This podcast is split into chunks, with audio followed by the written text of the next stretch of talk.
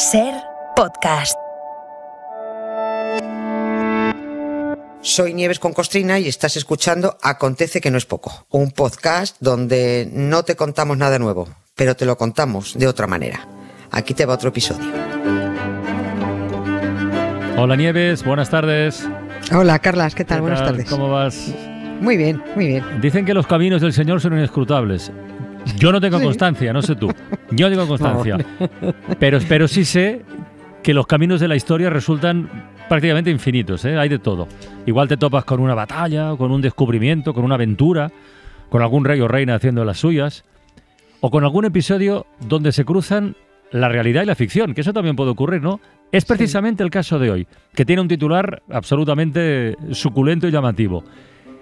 El vacillelmo de Mambrino. Sí. El que Yelmo. casi es palabra compuesta, el vacillelmo Sí. de Mambrino. Que Mambrino ya renuncia a saber lo que es. Pero va, tú lo cuentas, venga. Sí, no, no, pues claro, no, lo sabes de sobra. Lo que pasa es que está ahí escondido en tu memoria. Porque hoy, to- hoy nos toca. sí, Generosa eres, nos, to- nos toca un asunto cervantino o quijotesco, según se mire. ¿no? Porque nos- cuando estuvimos hablando hace un par de semanas de una cosa que no sabíamos si servía para algo, que era hablar de la evolución de los cascos en la historia, ¿te acuerdas? Pues dije que, que el tema en realidad era una excusa para hablar de uno de los cascos más famosos del mundo y creo yo el más famoso de la literatura universal, ¿no? Puesto que el Quijote está considerado la obra cumbre de las letras castellanas y una de las más importantes del mundo, por extensión, digo yo, el yelmo de Mambrino o el bacillelmo de Mambrino, que es ese casco raro que llevaba Don Muy raro. Quijote en la cabeza, Sí. muy raro, pues también tiene que ser uno de los cascos más célebres del mundo, ¿no? Pero bueno, eso es lo que se supone, porque yo no lo tengo, no lo tengo nada claro, por eso lo quería yo contar. El Quijote es la novela más leída del mundo después de la Biblia, dicen. Yo no me lo creo. Porque ninguna de las dos novelas son las más leídas. Puede que sean las dos más compradas, las más editadas, Hmm. las más distribuidas, pero no las más leídas, ¿no? Porque tenerlas hay que tenerlas. A veces, eh, a veces por puro postureo, ¿no? Me recuerda una viñeta de Forges en la que se ve a un tipo ahí con cara de lerdo preguntándole a una chica, ¿qué lees? Y dice ya, el Quijote. Y vuelve a preguntar al chico, ¿y de qué va? Pues. Está bien. Está bien, qué grande Pues, Borges, pues- pues eso es lo que yo creo que pasa con los dos libros supuestamente más leídos del mundo, ¿no? Que unos solo los tienen pues porque hay que tenerlos, otros porque les han obligado a tenerlos para venerarlos sin saber de qué van, y otros que los tienen porque quieren. Las tres cosas son válidas, no es Ya. ninguna crítica, es una exposición de hechos. ¿Tú has ¿no? leído El Quijote? Sí, Yo no. Sí. ¿Ves? A mí el Ondas, de, el Ondas que te van a dar a ti, me lo dieron por, por, por una cosa que hice Es en la radio sobre el Quijote. Es verdad, es verdad, sí, señora. Sí, sí. Es, eh, y me divirtió muchísimo. Y mucho tardé en leerlo porque a mí me parecía un peñazo hasta que dije, pero yo cómo me he perdido esto. En fin, bueno, todas las cosas tienen su momento. Mm. Eh, Tú, tú habrás leído otras cosas que no he leído yo. Bueno. O sea que los dos libros más editados del mundo, la Biblia y el Quijote, son pura fantasía. Y los dos muy divertidos, ¿eh? La Biblia incluso más que el Quijote, ¿no? Y para quien no sepa de qué va eso del yelmo o el vacillelmo de Mambrino, esa cosa rara que el ingenioso Hidalgo llevaba en la cabeza, pues lo vamos a contar hoy. Allá vamos.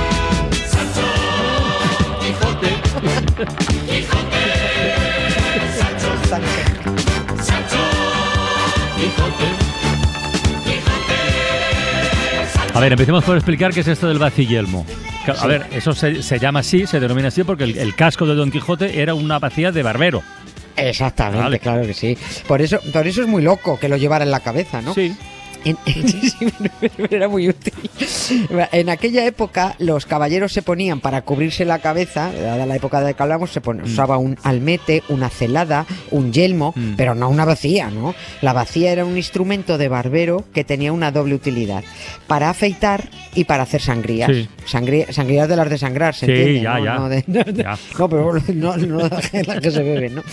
El, el recipiente cóncavo central de esa vacía servía para hacer la espuma del afeitado o para recoger la sangre de, de la sangría, de la flebotomía que se llamaba, ¿no? Y el corte ci- semicircular que tiene la vacía en un lado, pues era para ajustarlo en el cuello, debajo de la cara del tipo eh, al que el barbero fuera a afeitar, ¿no? Si se iba a hacer una sangría, esa escotadura, ese corte semicircular se ajustaba al brazo, se ponía ahí, se ajustaba al brazo que se fuera, que se fuera a sangrar, ¿no? Porque claro, es que los barberos entonces valían prácticamente para todo. Un barbero te afeitaba, te arreglaba los bigotes, te sacaba una muela, te entablillaba una pierna, te intentaba arreglar una hernia, por eso se llamaban cirujanos barberos, ¿no? Y ese oficio lo conocía muy bien, muy bien Cervantes, porque su padre fue cirujano barbero. Su padre se llamaba Rodrigo Cervantes y él quiso ser médico en general como su, Mm. como su abuelo materno, pero era sordo y, y esa sordera se lo impidió. Y por eso tuvo que conformarse con la escala inferior que era ser cirujano barbero. Es un, un oficio para el que solo había que pasar un ligero examen ante un médico, ¿no? Y cuando el cirujano barbero tenía su carta de examen que se llamaba su autorización para ejercer, pues a veces iban por los caminos, por las ventas, por los pueblos ofreciendo sus servicios, pero también tenían su propio, su propio establecimiento. En ese caso sería lo que ese establecimiento lo que ahora se conoce como, como una barbería, ¿no? Esa- claro, es una, es una- es una- Vale, vale. sí, es lo mismo. es lo- eh, cuando, no, cuando no estaba por los caminos, estaba quieto, pues eso era una barbería. Y yo no sé si mucha gente lo sabe, pero en cuanto digamos lo que había en la puerta de un establecimiento de un cirujano barbero del siglo XVI-XVII, para que la gente supiera que eso era una barbería, pues lo mismo le suena a algo muy parecido a lo que hay ahora. A ver, El, el instrumental que un cirujano barbero llevaba en su maletilla, cuando estaba por ahí de la ceca a la meca, eran, bueno, pues las, las, las navajas para afeitar, la, la brocha, tijeritas, tenazas para sacar muelas, la vacía, citada, lógico, que era el recipiente donde se hacía la espuma. Pero para hacer las sangrías también llevaban vendas, unas vendas blancas y un palo redondo que el paciente tenía que apretar fuerte para que las venas se hincharan y así la sangre fluyera Claro. mejor, ¿no? Ese palo era rojo, por razones obvias, ¿no? Porque estaba manchado de la sangre, ¿no? Cuando el barbero volvía a su barbería, a su establecimiento, colgaba el palo en la fachada o en la puerta y lo envolvía a intervalos oblicuos Ah, con una gasa está, blanca, está, claro. claro, con las vendas que usaba para vendar los brazos sangrados, ¿no? Colgar este poste rojo y, y blanco por las vendas acabó siendo la seña, el logotipo de las barberías y se convirtió en el símbolo del gremio de barberos cirujanos. Cuando el gremio de los cirujanos barberos se separó en barberos por un sitio y cirujanos por otro, los barberos se quedaron con el logotipo, que eran muy listos, ¿no? Y en muchas barberías hoy hay un cilindro Sí, que es da verdad, vuelta, que da con vuelta, un sí, pomo- Claro, pues eh, con un pomo dorado o plateado encima. Ese pomo representa la vacía y el cilindro Mm. aquel palo de los cirujanos barberos.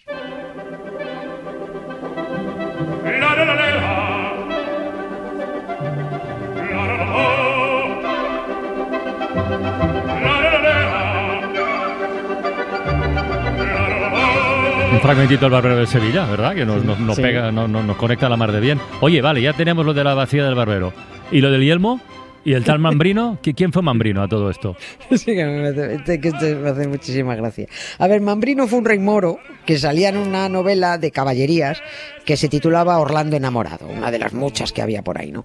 Ese tal Mambrino siempre llevaba un casco, un yelmo de oro que Hmm. estaba encantado, era mágico, le hacía invencible en sus aventuras, ¿no? Invencible, claro, pero hasta que Mambrino tuvo una bronca en la novela con otro caballero que se llamaba Reinaldo de Montalbán, que le quitó la vida a Mambrino y de paso le quitó el yelmo, se lo virló, ¿no? Eh, la novela Orlando enamorado eh, tuvo una segunda parte en otra novela que se tituló Orlando Furioso, en la que Reinaldo de Montalbán, bueno, pues eh, siguió siendo invulnerable gracias al yelmo que le había robado, robado a Mambrino, ¿no? Don Quijote se había leído todas las novelas de caballería, que pues estaba como, estaba, estaba como una regadera, ¿no? Y, y también quería ser invencible y quería tener un yelmo como el de Mambrino. Por eso, cuando en el capítulo 21 del Quijote ve venir por el campo a un caballero sobre su caballo con algo brillante en la cabeza, que él se imagina que es de oro, dice, ya está. Ese caballero lleva puesto el yelmo de Mambrino y se lo tengo que quitar para ser yo el invencible, ¿no? El tipo que venía por el campo en realidad era un barbero que iba en burro, Mm. no en caballo, y que se había puesto la vacía en la cabeza porque llovía. Y la, la vacía era de metal, de latón, y por eso relucía con el agua. Don Quijote le robó la vacía al barbero y a partir de ese momento empieza a pasearse con la vacía en la cabeza, diciéndole a todo el mundo que ese es el yelmo de Mambrino, ¿no?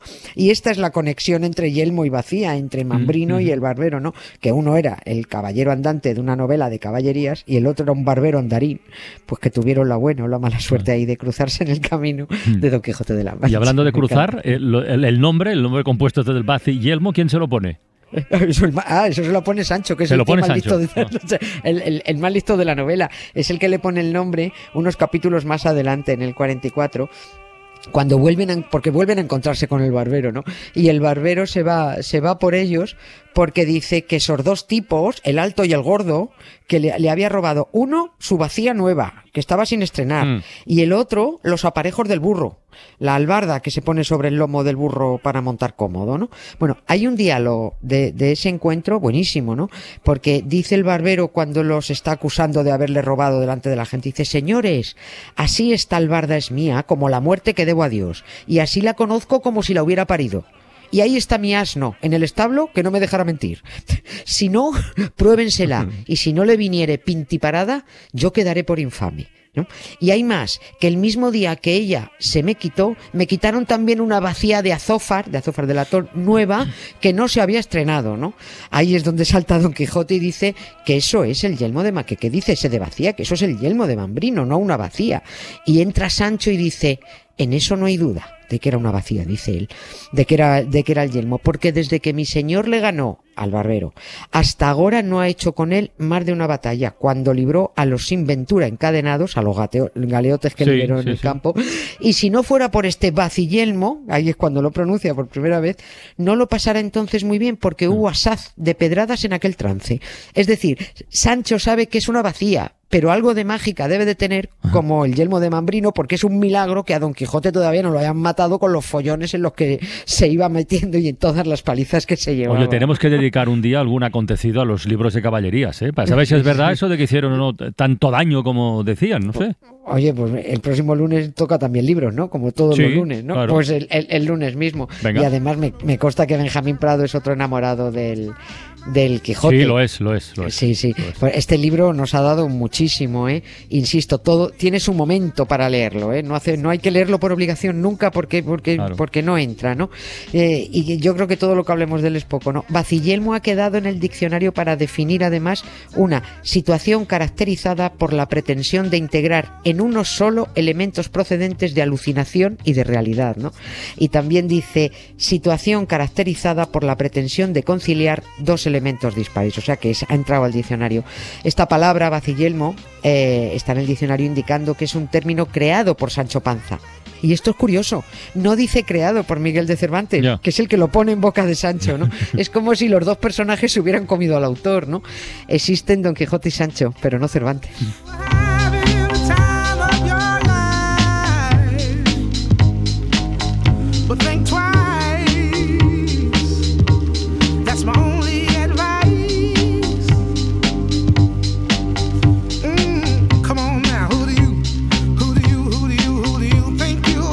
Nada, Nieves, mañana te espero después del fútbol, ¿vale?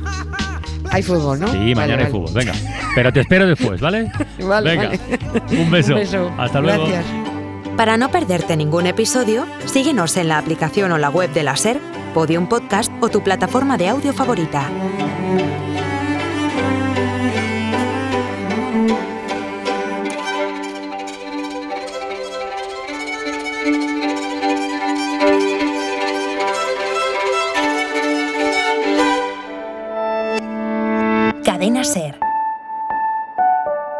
La radio.